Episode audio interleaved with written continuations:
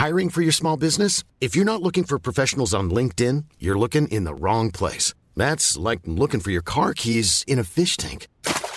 LinkedIn helps you hire professionals you can't find anywhere else, even those who aren't actively searching for a new job but might be open to the perfect role. In a given month, over 70% of LinkedIn users don't even visit other leading job sites. So start looking in the right place. With LinkedIn, you can hire professionals like a professional. Post your free job on linkedin.com slash people today. Coucou. New York, 1928. Un vieux monsieur se présente chez la famille Bud pour proposer un emploi à leur fils. Quelques jours plus tard, il invite leur petite fille, Grace, 10 ans, à un goûter d'anniversaire. Les parents acceptent et laissent leur fille accompagner l'homme. L'enquête pour tenter de retrouver Grace durera 6 ans. 6 années pendant lesquelles les enquêteurs vont découvrir l'histoire d'un homme, d'une cruauté et d'une perversion inimaginable qui en réalité est l'auteur de bien d'autres crimes. Cet homme, il se nomme Albert Fish et il est connu aujourd'hui pour être le tueur en série le plus dépravé que l'histoire ait connu. Sadisme, flagellation, cannibalisme. Albert n'avait à l'époque aucune limite. Bienvenue pour une nouvelle HVF.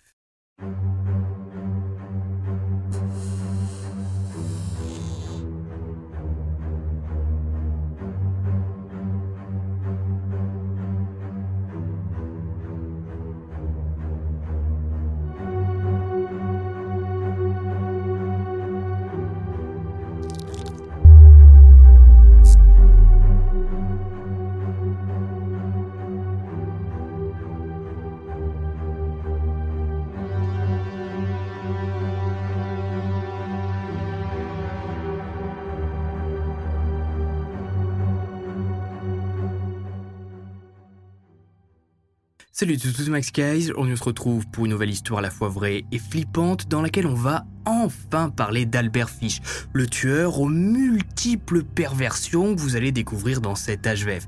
Et je vous assure que pour écouter cette affaire, vaut mieux avoir l'estomac bien accroché et ne pas être en train de manger. J'ai écrit cette HVF grâce au livre d'Harold Schechter nommé Un esprit dérangé, qui résume à peu près en 350 pages toute la vie d'Albert Fish et surtout tous ses crimes dans les moindres détails. Et il y a aussi quelques citations du tueur qui m'ont pas mal dégoûté pendant la lecture. Bref, installez-vous, n'oubliez pas de vous abonner, et on est parti. La disparition de Grace Budd. Pour tout de suite plonger dans l'histoire d'Albert Fish, il est important de commencer par la disparition de Grace Budd, puisque c'est cet enlèvement, ce meurtre en particulier qui va mener à la perte du tueur en série, alors même qu'il a déjà fait plus d'une centaine de victimes à travers les États-Unis. Sauf qu'à l'époque, ben, les services de police ne communiquent pas entre eux, donc on ne sait pas quel crime se passe chez le voisin. Il faudra donc que cette affaire soit diffusée à travers toute l'Amérique et que le visage d'Albert Fish bah, soit placardé partout pour que des victimes se manifestent. Ou plutôt des familles des victimes, parce que généralement ceux qui croisaient la route d'Albert Fish terminaient en mauvais point. Voici la lettre que Fish envoie en novembre 1984 à la mère de Grace Budd qui a disparu il y a maintenant 6 ans. Le dimanche 3 juin 1928, je vous ai rendu visite au 406 West Street. Je vous ai apporté du fromage en pot, des fraises, nous avons déjeuné. Grace s'assit sur mes genoux et m'embrassa j'ai décidé de la manger. Sous prétexte de l'emmener à une fête, vous avez dit oui, elle pouvait y aller. Je l'ai emmenée dans une maison vide de Westchester que j'avais déjà repérée. Quand nous sommes arrivés, je lui ai dit de rester dehors. Elle a cueilli des fleurs sauvages. Je suis monté à l'étage et j'ai enlevé tous mes vêtements. Je savais que si je ne le faisais pas, je mettrais son sang sur eux. Quand tout fut prêt, je me suis dirigé vers la fenêtre et je l'ai appelée.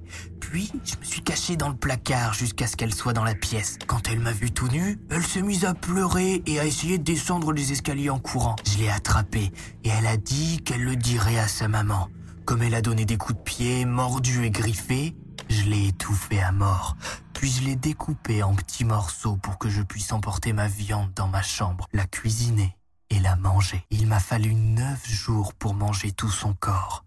Elle est morte vierge. Je vous laisse imaginer l'état de la mère de Grace après avoir appris le contenu de la lettre lue par son fils aîné, puisqu'à cette époque, la pauvre femme ne sait pas lire. C'est William King, l'un des enquêteurs qui travaille sur l'affaire depuis le début, qui va se charger de la lettre. Pour donner un peu de contexte, à l'époque, Grace Budd était connue de tous, et chacun y allait de sa petite hypothèse, puisque Grace avait été enlevée gratuitement. À l'époque, il était courant ou plutôt connu que ce type d'enlèvement cible principalement les enfants de familles aisées pour ensuite demander une rançon. Mais là, le ravisseur de Grace n'avait rien demandé et pire encore, il avait utilisé un stratagème pour entrer dans le domicile de la famille pour ensuite partir avec Grace avec l'autorisation de ses parents. L'homme s'était fait passer pour un riche fermier qui recherchait un garçon pour faire vivre la ferme. Il s'est présenté comme étant Frank Howard au domicile des Budd, une première fois le lundi 28 mai 1928 vers 15h30. Et ça tombe bien, la famille Budd avait à l'époque un fils, Edward, qui cherchait du boulot. Il avait posté une petite annonce dans le journal. Le type s'est donc rendu chez les Budd, s'est présenté proprement et a même été invité à la table de la famille pour discuter un peu. Il est revenu quelques jours plus tard le dimanche 3 juin à 11h pour venir chercher Edward. Mais entre-temps, il devait aller à une fête d'anniversaire qui doit se terminer vers 20h. Grace était là, il a demandé pour l'emmener avec lui et la famille a accepté. Le monsieur est bien habillé, semble gentil et a même apporté de la confiture et du fromage. Qu'est-ce qui pourrait bien arriver à la petite? À l'époque, l'image que l'on renvoie compte beaucoup et la famille Bud face à cet homme en costume propriétaire d'une ferme, futur employeur de leur fils, ne va pas du tout se méfier. Même si on entrera dans les détails juste après, bien sûr qu'à notre époque, ce genre de choses peut paraître complètement dingue. Et certains vont même être tentés de dire que ben, la mère de Grace a été stupide de laisser partir sa fille avec cet homme ben, qu'elle avait vu deux fois dans sa vie. Mais une fois de plus, faut bien se remettre dans le contexte de l'époque. Comme je le dis souvent, on n'avait pas encore toutes ces peurs autour des enlèvements d'enfants. Les crimes n'étaient pas autant médiatisés et surtout les faits divers se contentaient de recenser les affaires locales. La population n'était pas aussi éveillée qu'aujourd'hui. En France, on a passé le cap là-dessus avec Dutroux, Fourniret, Émile Louis. Mais demandez à vos parents ou plutôt vos grands-parents, à leur époque, ils n'avaient cette peur de finir enfermé dans un bunker ou étranglé dans une maison abandonnée. Pour en revenir à William King, il va dans un premier temps analyser au microscope la lettre. À l'époque, chaque poste a son identification et savoir d'où est partie la lettre va permettre de réduire le périmètre de recherche. Et si le type a vraiment mangé Grace, vaut mieux l'arrêter le plus vite possible. Sur l'enveloppe, William découvre un petit symbole hexagonal ainsi que des lettres N, Y, P, C, BA. Après une rapide recherche sur le bottin, William découvre que le sigle fait référence à la New York Private Chauffeur Benevolent Association. Oui, l'association bénévole des chauffeurs privés de New York, mais j'avais envie de vous faire profiter de cet accent anglais sorti des enfers. L'association se trouve au 627 Lexington Avenue. William s'y rend et demande si un certain Frank Howard travaille ici. Personne n'est enregistré à ce nom dans les registres. Très bien, William va la jouer à l'ancienne. Il va vérifier l'écriture des 400 employés et leur passé criminel. Après des heures et des heures, l'enquêteur les convoque un à un. Tous expliquent que non, ils n'ont pas envoyé de lettres récemment et qu'ils n'ont pas pris de lettres prépayées de l'association pour dépanner un ami. Tous, sauf un, Lee Sikowski, qui explique avoir déposé des lettres dans la pension où il vit pour dépanner quelques amis qui n'avaient pas les moyens de s'en procurer pour communiquer avec leur famille. William se rend à la pension qui est au 200 East Street sur la 52e avenue. À l'intérieur, il trouve la propriétaire à qui il explique chercher un homme se nommant Frank Howard, habillé principalement d'un costume, la soixantaine environ, le teint grisonnant, moustachu. Frieda Schneider va leur expliquer que non, elle n'a pas de Frank Howard ici, mais qu'un homme pourrait correspondre à sa description. Elle loue ses chambres principalement à des jeunes, et depuis quelque temps, un vieux monsieur nommé Albert Fish dort à l'étage. Aujourd'hui, il est absent, mais s'il se repointe, Frieda promet d'appeler William. Le 13 décembre, William reçoit l'appel et se précipite à la pension pour enfin interroger celui qu'il a identifié comme le principal suspect dans l'enlèvement de Grace. Arrivé à la pension, William entre dans la chambre d'Albert, qui se détend avec un petit thé. Excusez-moi, monsieur. Vous êtes bien Albert Fish? Ou Frank Howard. À ces mots, Albert Fish va plonger sa main dans sa veste pour en sortir une lame de rasoir et faire reculer William qui prend rapidement le contrôle de la situation vu l'âge de son suspect. Ce jour-là, Albert Fish est photographié pour la première fois en présence des forces de l'ordre et son visage s'apprête à faire le tour de l'Amérique, puis du monde, surtout vu ce qu'il s'apprête à raconter à propos de Grace, mais aussi concernant sa propre enfance et ses premières victimes. D'une voix presque silencieuse, en salle d'interrogatoire, Albert déclare ⁇ Je vais tout vous dire. Je suis bien l'homme que vous cherchez. J'ai enlevé Grace Budd à sa famille le troisième jour de juin. Je l'ai emmené dans le Westchester et l'ai tué l'après-midi même. William King, armé de son stylo et de son bloc-notes, laisse Albert raconter son histoire. À l'été 1928, j'ai été pris d'une soif de sang, un besoin incontrôlable de tuer. Albert raconte qu'à la base, il n'avait pas du tout l'intention d'enlever Grace, du moins pas au début. La victime aurait dû être son frère, Edward, dont il avait vu l'annonce dans le New York World. L'ado cherchait du boulot. Il voulait s'en servir comme victime sacrificielle pour assouvir sa pulsion. Albert Fish avait tout prévu. Edward devait être attiré dans une maison abandonnée, attaché, et il avait prévu lui couper l'entrejambe, puis le laisser mourir en se vidant de son sang avant de quitter la Sauf qu'au moment de sa première visite chez les Budd, Albert s'est rendu compte tout de suite qu'Edward était bien trop fort pour lui. Il était physiquement adulte et le tueur ne faisait pas du tout le poids. Malgré tout, Albert va décider de se rendre dans un magasin pour acheter les outils nécessaires à la soumission d'Edward. Hachoir, scie, couteau de boucher. Sauf que plus il y réfléchit, plus Albert se dit que ce serait quand même vachement plus simple d'enlever Grace qui a 10 ans, plutôt que son frère qui a un physique adulte, qui risque de lui casser la gueule s'il devient un peu trop tactile avec lui. Mais pour ça, il lui faut un plan. Albert va quand même pas massacrer toute la famille pour enlever Grace le jour du Seigneur un peu de respect. Le dimanche 3 juin, il dépose sa petite caisse dans laquelle il a caché sa scie et son couteau de boucher dans un kiosque en disant qu'il viendra la rechercher d'ici une petite heure. Arrivé chez les Buds, il met son plan à exécution et demande si Grace veut l'accompagner à une fête d'anniversaire. Ensuite, ils reviendront et Edward partira avec lui pour la ferme. En entendant Delia Bud accepter sa proposition, Albert va s'empresser de partir avec la petite tellement ça lui paraît improbable et bien trop facile. Il retourne chercher sa petite caisse au kiosque et file vers la gare. Là, il prend un billet aller-retour pour Worthington, comté de Westchester. Un aller simple pour Grace qui ne reviendra jamais chez elle et ne reverra plus jamais sa mère, qui pendant des années va plonger dans une profonde dépression en revoyant jour après jour sa petite fille partir avec le vieil homme Dans le train, Fish va demander à Grace de s'asseoir près de la vitre pour qu'elle puisse contempler le paysage. Au cours des 40 minutes de trajet, la petite va discuter avec Albert en lui racontant qu'elle n'est sortie que deux fois de New York et que le paysage est vraiment magnifique. Maman lui en parle souvent de ce qu'elle appelle la campagne. Elle espère se faire des amis au goûter d'anniversaire. Et Grace ne se doute rien. Pourquoi est-ce qu'elle aurait peur C'est sa mère qui lui a dit d'accompagner le monsieur. Arrivé à la gare de Worthington, Albert est tellement hypnotisé par son envie de sang qu'il va laisser sa petite caisse dans le train.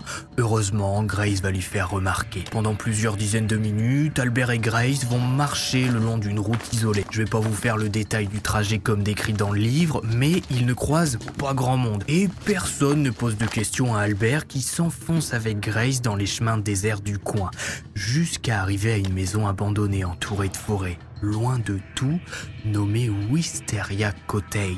Arrivé sur la propriété, Albert demande à Grace de l'attendre cinq minutes. Il monte alors jusqu'à l'étage, dépose ses outils dans une pièce, se déshabille et appelle sa victime qui vient tout juste de lui faire un petit bouquet de fleurs avec ce qu'elle a trouvé dans le jardin pour remercier le gentil monsieur de cette petite sortie vraiment sympa dont elle va parler à toutes ses copines. Son bouquet de fleurs à la main, Grace monte deux par deux les marches pour le palier. Et là, elle ne comprend pas ce qu'elle voit. Albert est devant elle, complètement nu. Bonjour la scène d'horreur. Mais qu'est-ce que vous faites? Je, vais le dire à maman ça. Essayant de se débattre de toutes ses forces, Grace va être emmenée dans la pièce. Et sans un mot, sera étranglé. De sa victime, Albert Fish va tenter de récupérer le plus de sang possible qu'il va mettre dans un petit pot. Après ça, le tueur va découper. À la base, il avait pensé à cacher la tête dans le trou des toilettes extérieures, mais il explique lors de sa déposition à William King que finalement, il a trouvé que c'était pas correct pour la gamine. La tirer dans une maison abandonnée, l'étrangler, la découper, foutre un peu de son sang dans un pot, ça va, mais mettre sa tête dans les chiottes, oh, euh, doucement, on n'est pas des psychopathes ici. Ce dimanche 3 juin, à 16h10, Albert quitte la maison et reprend le chemin de la gare après avoir dissimulé le corps de Grace près d'un placard dans la maison. Quatre jours plus tard, Albert revient, reprend les restes de Grace pour les amener près d'un muret le long de la propriété. J'ai disposé le corps contre le mur tel qu'il aurait été vivant. La tête, le torse et les jambes. Je l'ai laissé comme ça sur le sol. Je suis retourné là-bas quatre ou cinq fois. Le corps de Grace Budd sera bien retrouvé à Wisteria Cottage, partiellement enterré derrière un mur de pierre. À cette époque, Albert Fish a 63 ans. Et si l'on parle encore de lui aujourd'hui, c'est parce que Grace Budd n'a pas été la seule à tomber sur le psychopathe qui, lorsqu'il ne tue pas, s'auto-flagelle avec un fouet. Et vous êtes pas au bout de vos surprises. Une enfance en orphelinat. Albert Fish naît le 19 mai 1870 à Washington. Son père, Randall Fish, est ancien marin et s'est reconverti en tant que producteur d'engrais. À la naissance d'Albert, il a déjà 70 ans. Bon, je vous rassure, sa mère Hélène a 23 ans de moins que lui quand elle donne naissance. Manque de peau, au vu de son âge, Randall, le père de famille, décède 5 ans après la naissance de son fils. Et à l'époque, pour les Fish, ça devient compliqué. Hélène est mère au foyer depuis toujours et elle a quatre enfants à nourrir. Elle va donc décider de trouver un petit boulot et de placer Albert dans un orphelinat. Elle a 50 ans maintenant et n'a pas le temps de s'occuper de son gamin, de faire son éducation. Elle doit bosser pour donner à manger à ses autres enfants. Placé à l'orphelinat catholique Saint John, Albert va y rester 4 ans. Et pendant ces quatre années avec les bonnes sœurs, il va découvrir que la souffrance physique lui fait du bien. Quand il fait une connerie et qu'on lui fout des coups de fouet, qui est, je le rappelle, de la maltraitance, hein, parce que certains sont fiers de s'être fait exploser la tronche à coups de martinet quand ils étaient gamins vu les commentaires que je lis de temps en temps. Bref, quand on met des coups de fouet à Albert, eh bien il aime ça. Ça lui fait ressentir quelque chose qu'il ne comprend pas à son âge. Mais la douleur lui donne de drôles de sensations qu'il ne trouve pas vraiment déplaisantes. Au point où il va faire exprès de désobéir et d'être insolent pour recevoir ses punitions. Et le fait d'être fouetté lui procure tellement de plaisir que ses camarades se moquent de lui quand ils voient la bosse qui se forme au niveau de son pantalon. Albert dira plus tard C'est là que j'ai commencé à mal tourner. Nous avons été impitoyablement fouettés.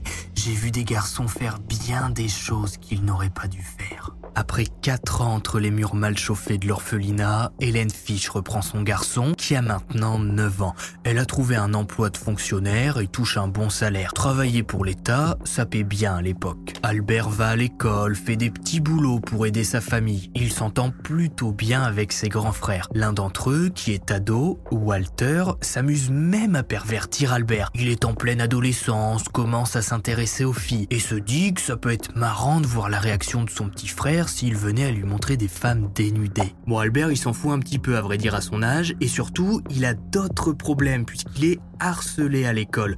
Son vrai nom est en réalité Hamilton Fish, et les gamins s'amusent à le surnommer Ham and Eggs, donc euh, jambon et œuf. Voilà. Mais Walter ne fait pas que montrer des images à Albert, il commence aussi à lui raconter des histoires de cannibalisme, de disparition, de meurtre, de tueurs en série. Et ça par contre, notre Albert, ça le fascine pas mal. Il met toutes ces histoires dans un coin de sa tête et la nuit, il en rêve. Vers l'âge de 12 ans, Albert fait la rencontre d'un adolescent un peu plus âgé à force de traîner dans les rues. Le garçon, dont l'histoire n'a pas retenu le nom, lui raconte ses diverses aventures, mais aussi les bien fait de manger ses excréments. Ça rend plus fort, plus vigoureux, et Albert, qui, je pense à la base, est quand même attiré par le truc, se dit que, bah, ça coûte rien de tenter l'expérience. Pourquoi pas? Et il va commencer tout doucement à récupérer ce qui tombe dans la cuvette des toilettes. Il va aussi de temps en temps uriner dans un grand verre pour avoir plein de vitamines. Life is full of awesome what ifs, and some not so much, like unexpected medical costs. That's why United Healthcare provides Health Protector Guard fixed indemnity insurance plans to supplement your primary plan and help manage out of pocket costs. Learn more at uh1.com. Hmm, glou glou glou. C'est dès son adolescence qu'Albert va se pervertir. L'histoire remonte. On est en 1882 et il nous manque quelques détails, mais on sait qu'à l'âge de 15-16 ans environ, Albert se rend dans des bains publics, ou plutôt dans les vestiaires pour regarder les autres garçons se déshabiller. Et puis la vie passe. À 17 ans, il trouve un petit boulot de peintre. C'est pas quelque chose de bien compliqué. Il a des missions de rénovation, voilà, refaire la peinture ici et là, dans quelques bâtiments mal en point. C'est grâce à cette profession qu'il va assouvir ses premières pulsions, puisqu'il est surtout envoyé dans des bâtiments qui ont peu d'argent pour rénover. Des orphelinats, des pensions, des petites écoles. Albert utilise son métier de peintre pour agresser quiconque a le malheur de rester avec lui sans surveillance. Et les gamins ne se plaignent pas, ils n'ont personne à qui parler. À l'époque, l'éducation est à la dure. Aucune plainte n'est acceptée. Et Albert n'est pas stupide. Une fois sa peinture faite et sa pulsion assouvie, il disparaît, en route vers d'autres établissements. Il y a bien quelques fois où il a failli se faire prendre avec l'arrivée d'un adulte, mais le métier de peintre, ça nécessite pas énormément d'équipement.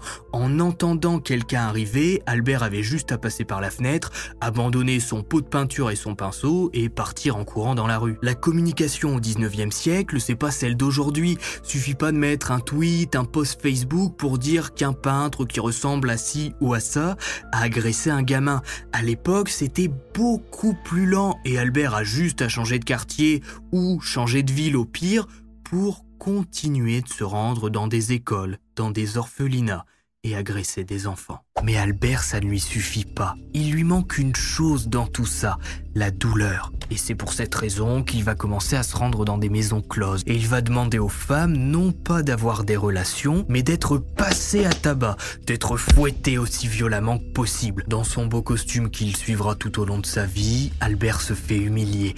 Et il adore ça. C'est pas le souci, chacun ses fantasmes cachés et ses envies. Le problème dans son cas, c'est qu'il va décider de faire découvrir cette pratique à des gens plus jeunes que lui beaucoup plus jeunes que lui et qui ne sont pas consentants à se faire fouetter. Les archives concernant les plus anciens crimes d'Albert sont assez floues. Faut fouiller loin et les prénoms manquent. Mais on sait par exemple que ses premières victimes, lorsqu'il avait environ 20-25 ans, étaient des jeunes enfants noirs venant de familles pauvres. À l'époque, le futur tueur en série avait bien conscience du monde qui l'entourait et connaissait le racisme ambiant chez les Américains. C'est pour ça qu'il va cibler cette population, parce que tout le monde s'en fout de ce qui peut arriver à ces gamins à l'époque. Albert emmène ses jeunes victimes qu'il a tirées avec divers stratagèmes vieux comme le monde, les bonbons, les petits chiots, jusqu'à un endroit désert en pleine forêt. Généralement des cabanes qui étaient abandonnées à cette période de l'année. Une fois, il va attacher un garçon à l'intérieur de ce cabanon pendant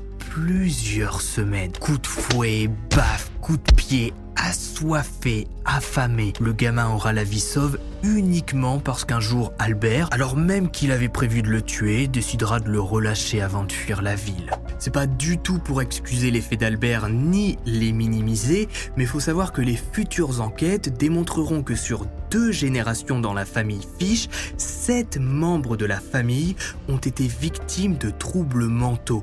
Victimes qui pourraient s'expliquer, je pense, selon mon hypothèse, par une possible consanguinité qui a été couvée par le secret familial. Par exemple, l'un de ses oncles souffrait de psychose religieuse, il disait entendre des voix et était persuadé de parler à Dieu. Sa mère était elle-même considérée par ceux qui l'ont connue comme une femme bizarre, qui avait des crises de panique de temps en temps. Elle aussi disait régulièrement entendre des voix. Donc voilà, la génétique chez les fiches, c'est pas trop ça. C'est au moment où il va prendre son indépendance en allant vivre à New York qu'Albert va plonger encore plus loin dans la folie, la décadence absolue. En 1894, Albert débarque à New York. Il a un peu d'argent de côté grâce à ses petits boulots et fait même venir sa mère avec lui en ville. Le New York du début des années 1900 n'est bien évidemment pas celui du 21e siècle. C'est une ville en pleine expansion qui deviendra même au fil du temps la plus grande ville du pays avec pas moins de 3,4 4 millions d'habitants. Dans le New York de 1900, on sort, on découvre la ville, le monde moderne. Dans ces 3,4 millions d'habitants, une femme va avoir le malheur de tomber amoureuse d'Albert, ou plutôt d'être poussée au mariage par ses parents. Cette femme, elle s'appelle Anna Marie, et par chance ne trouve pas Albert vilain. Elle accepte de l'épouser, mais avant de dire oui, notre bonhomme au chapeau va s'assurer que sa future femme accepte son goût pour les fouets. Bon, par chance, ça passe. Anna-Marie et Albert se marient. Elle lui donnera au fil du temps six enfants. Albert Junior, Anna, Gertrude, Eugène, John et Henri. En 1903, Hélène Fiche décède. Albert n'a plus de parents et la même année, il part en prison pour détournement de fonds après avoir volé dans la caisse de l'épicerie où il travaille. 16 mois au pénitencier de Sing Sing. À sa sortie de prison, Albert se calme un peu vis-à-vis des abus et des enlèvements. Il est plus en campagne, il suffit plus de partir en forêt et de trouver une cabane abandonnée bah, pour y emmener un gamin à l'intérieur. Là, il est en ville, c'est bien plus compliqué, sauf si la victime qu'il repère a déjà un logement. En 1911, Albert rencontre Thomas Beden, un grand adolescent de 19 ans, sans abri, avec un trouble mental. La cible parfaite. Et une fois de plus, Albert le sait. Qui va prendre la peine d'enquêter si le gamin SDF vient à se plaindre de quoi que ce soit? Louant une chambre dans une auberge pour assouvir sa pulsion, Albert va emmener Thomas dans celle-ci. Dans un premier temps, il va lui raser le crâne parce que le gosse est plein de poux. À cette époque, Albert a déjà 41 ans et il s'apprête à passer trois semaines en compagnie de Thomas qui va devenir son objet de plaisir. Albert se fait fouetter à longueur de journée. Il supplie Thomas lui faire dessus. Il mange tout ce que le garçon lui donne. Et plus les jours passent, plus la violence s'intensifie. Coup de rasoir, coup de ciseaux, Thomas va supplier Albert de le laisser partir. Il n'en peut plus tout ça. Il veut juste retourner dans son coin de rue. L'ado est blessé, coupé de partout. Albert a même essayé de lui foutre un coup de ciseau entre ses jambes. Après trois semaines de torture, Albert déverrouille la porte de la chambre et donne un billet de 10 dollars à Thomas avant de retourner chez lui, l'air de rien. Sauf que les absences d'Albert pèsent sur son couple. Il ne dit rien à sa femme, invente des excuses à dormir debout. Le 19 janvier 1917, après 19 ans de mariage et 6 enfants, Anna-Marie quitte le domicile familial. Albert se retrouve seul à devoir s'occuper de ses enfants. Mais surprise, trois mois plus tard, alors qu'il rentre du boulot, Anna est là. Elle lui explique qu'elle est désolée pour tout, qu'après s'être bien envoyée en l'air avec son amant et avoir abandonné ses six gamins, elle veut revenir vivre ici, que son amant, John Straub, était un homme violent. Albert accepte de bon cœur, sauf que, à un moment en pleine nuit, il va entendre du bruit dans le grenier et il va se rendre compte que sa femme a planqué son amant justement dans le grenier et que pendant que lui bah, repeint des bâtiments parce qu'il a toujours ces espèces de petits contrats de peintre, eh bien son amant, enfin plutôt sa femme et son amant vivent comme un couple à l'intérieur du domicile familial. Je vous passe tout le drama, l'engueulade, les meubles qui volent, les vêtements. Anna et John Straub s'enfuient du domicile. Et 17 ans plus tard, quand Anna sera interrogée par les enquêteurs, elle dira ne pas être tant surpris que ça de voir que son mari est accusé de meurtre d'enfant. Elle savait bien qu'il était bizarre. Bon, ça l'a pas empêché de laisser entre les mains d'Albert Fisch ses six gamins. Un, c'est quand même à noter. Peu après son divorce, l'état mental d'Albert va se dégrader. Il est seul, plus que jamais. Sa mère est décédée, sa femme l'a quitté, il a six enfants à nourrir. Pour faire redescendre la pression, Albert va régulièrement s'infliger des séances de flagellation. Même devant ses enfants, il se massacre le dos à coups de fouet. Il fait ça pour se punir, se libérer de tous ses péchés. Peu à peu, pendant ces séances, Albert se met à hurler. Il raconte à ses six enfants qu'il parle au Christ, que le Seigneur lui ordonne de torturer et de tuer, qu'il lui ordonne de punir avec un fouet. Au fil des années, les enfants fiches vont fuir le domicile familial parce qu'ils se rendent bien compte que leur père a un problème. Ils se fouettent jusqu'au sang, à des délires mystiques, les gamins découvrent aussi des pagaies sur lesquels Albert enfonce des clous pour se torturer et faire du mal à d'autres personnes. La vie d'Albert Fish à ce moment-là est pas mal décousue.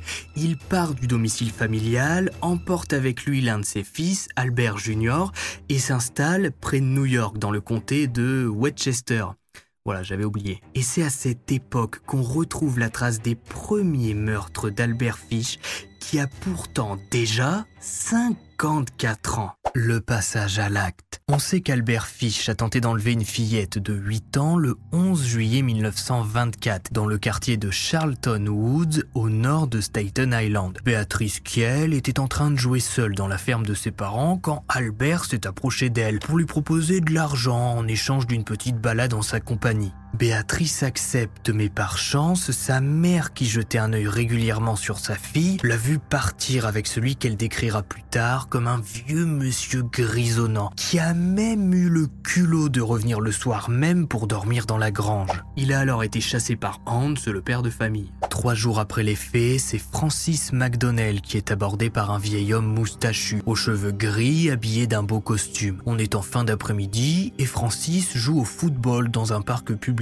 avec quelques amis. Le gamin a 8 ans et doit bientôt rentrer chez lui. Albert l'appelle alors au loin, lui demande de venir. Il a quelque chose à lui montrer et il a besoin d'aide. Francis accepte de le suivre et se volatilise. Remarquant son absence quelques minutes plus tard, les amis de Francis vont commencer à le chercher, à l'appeler, mais pas de réponse. Et le temps passe. Les autres garçons rentrent chez eux, personne ne signale la disparition de Francis jusqu'au moment où son père, à l'approche du repas du soir, va se rendre compte que son garçon n'est pas rentré. Les recherches ne vont pas durer bien longtemps. Le père de Francis est flic. Il appelle ses collègues et il se rend au domicile des amis de Francis. Tous expliquent la même chose. Francis est parti avec un homme en gris dans la forêt. La dernière personne à avoir vu Francis est un voisin, George Stern, qui aux environs de 16h30 a vu le gamin passer devant chez lui, avec un vieil homme qui semblait l'amener dans un sentier paumé qui traverse la forêt. Aujourd'hui, ce genre de situation éveillerait les soupçons et j'ose espérer qu'à notre époque, quelqu'un aurait réagi. Surtout que George décrit l'homme comme ayant une apparence de clochard bien habillé. Malgré tout, ce jour-là, George ne va pas réagir et va laisser Francis s'enfoncer dans la forêt avec celui qui sera identifié plus tard comme étant Albert Fish. Ce sont trois scouts, Henri Lassarnaud, Thomas Passon et Henry Wood, qui vont découvrir, caché à la va-vite sous des branches, le corps de Francis McDonnell, 8 ans, en Saint-Pierre-Jean dedans. Les chaussettes, les chaussures, les vêtements, les sous-vêtements lui ont été arrachés. Francis a subi de tels sévices que la presse de l'époque ben, décrit ce que le gamin a subi comme indescriptible. Il a été violemment fouetté, battu, défiguré avant d'être étranglé. Le père de Francis, Arthur McDonnell, demandera à être rattaché à l'affaire pour pouvoir enquêter sur le meurtre de son fils. Si je mets la main sur l'assassin de mon fils, je le livrerai aussitôt au capitaine. Je toucherai pas un seul des cheveux de sa tête. Je veux qu'il reçoive le châtiment qu'il mérite, mais la justice doit suivre son cours. Malheureusement, les semaines vont passer, les enquêteurs vont bien arrêter des gens ici et là, suspects potentiels, les SDF du coin aux cheveux grisonnants vont tous passer par la case garde à vue pour être interrogés.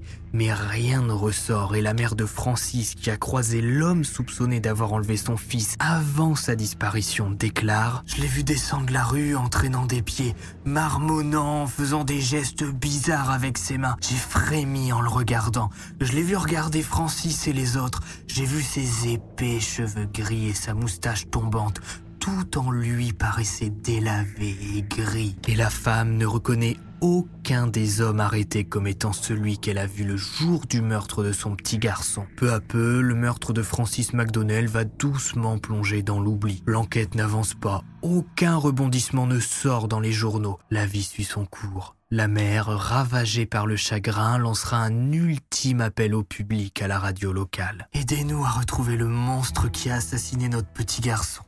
Aidez-nous à retrouver l'homme en gris. Deux ans et demi après le meurtre de Francis McDonnell, c'est Billy Gaffney, 4 ans, qui va être victime de celui que l'on décrit comme l'homme en gris. La famille Gaffney occupe à l'époque un petit appartement sur Brooklyn. En cette fin de journée, le 11 février 1927, Billy, un petit gamin maigrichon de 4 ans, joue sur le palier mal éclairé du premier étage en compagnie du fils des voisins, Billy Beaton, 3 ans. Oui, les deux garçons s'appellent Billy, donc on va appeler le fils du voisin par son nom. Beaton. Un autre enfant, John McNiff, 12 ans, qui habite au dernier étage de l'immeuble et qui garde sa petite sœur endormie dans son berceau, décide à ce moment-là de les rejoindre, le temps que sa sœur fasse la sieste.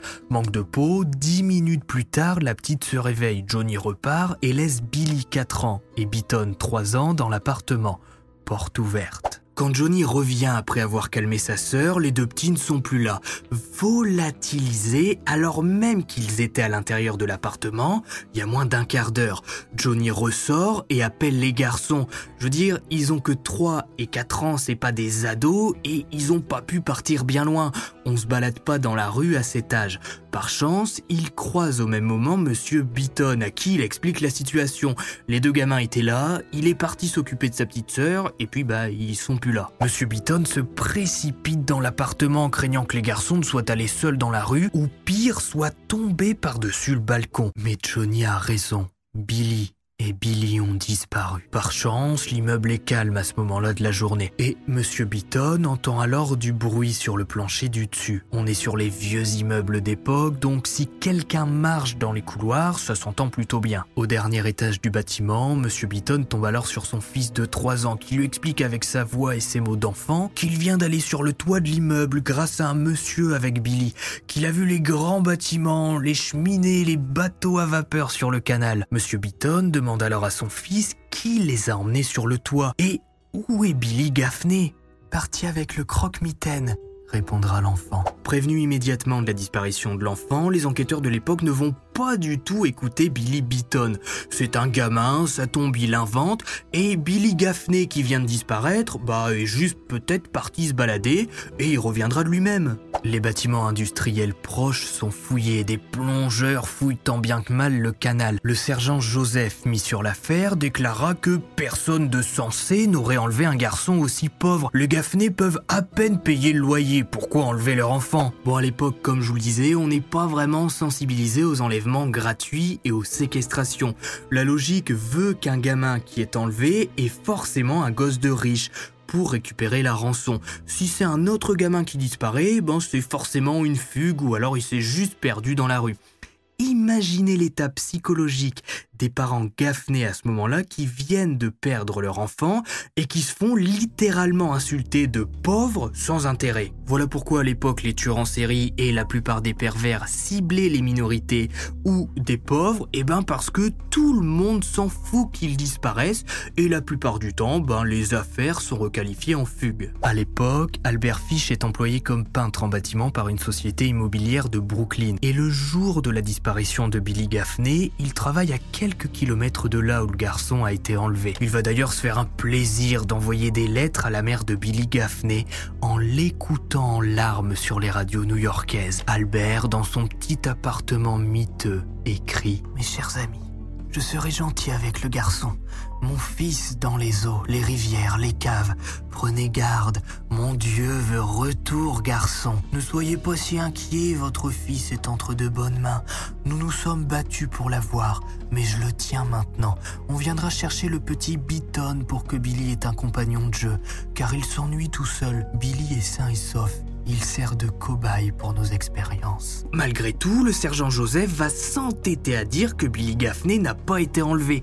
Il est sorti de lui-même de l'immeuble, puis il s'est perdu. Voilà, il sera bien retrouvé un jour de toute façon le gamin. On n'enlève pas un enfant miséreux, ça n'a aucun intérêt. Ses parents n'ont pas d'argent. C'est bien connu à l'époque, les crimes pervers et sexuels n'existent pas.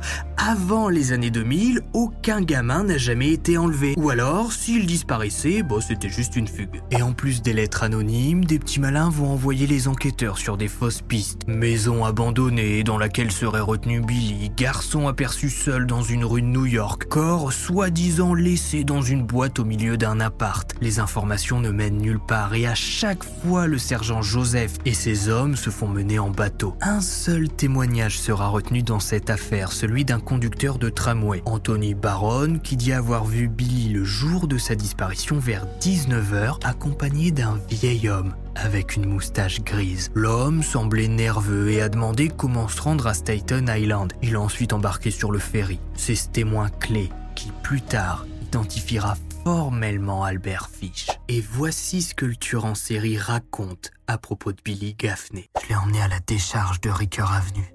Il y a une maison isolée. Je l'ai attaché et bâillonné, puis je suis parti. Le lendemain, j'ai coupé son nez, ses oreilles et quelques tranches de son ventre que j'ai mis dans un baluchon. Il était mort. Alors j'ai coupé la tête, pieds, bras, mains et jambes et j'ai mis ça dans des sacs. Je les ai jetés dans les flaques d'eau gluantes que vous verrez tout au long de la route allant à North Beach. Ils ont coulé d'un coup. Je suis rentré avec ma viande et j'ai mis des tranches de lard sur chaque fesse et j'ai tout mis au four. Ensuite, j'ai cueilli quatre oignons et lorsque la viande a rôti environ un quart d'heure, j'ai versé une petite pinte d'eau dessus pour la sauce et j'ai mis les oignons. À intervalles fréquents, j'arrosais son derrière avec une cuillère en bois. Ainsi, la viande serait belle et juteuse.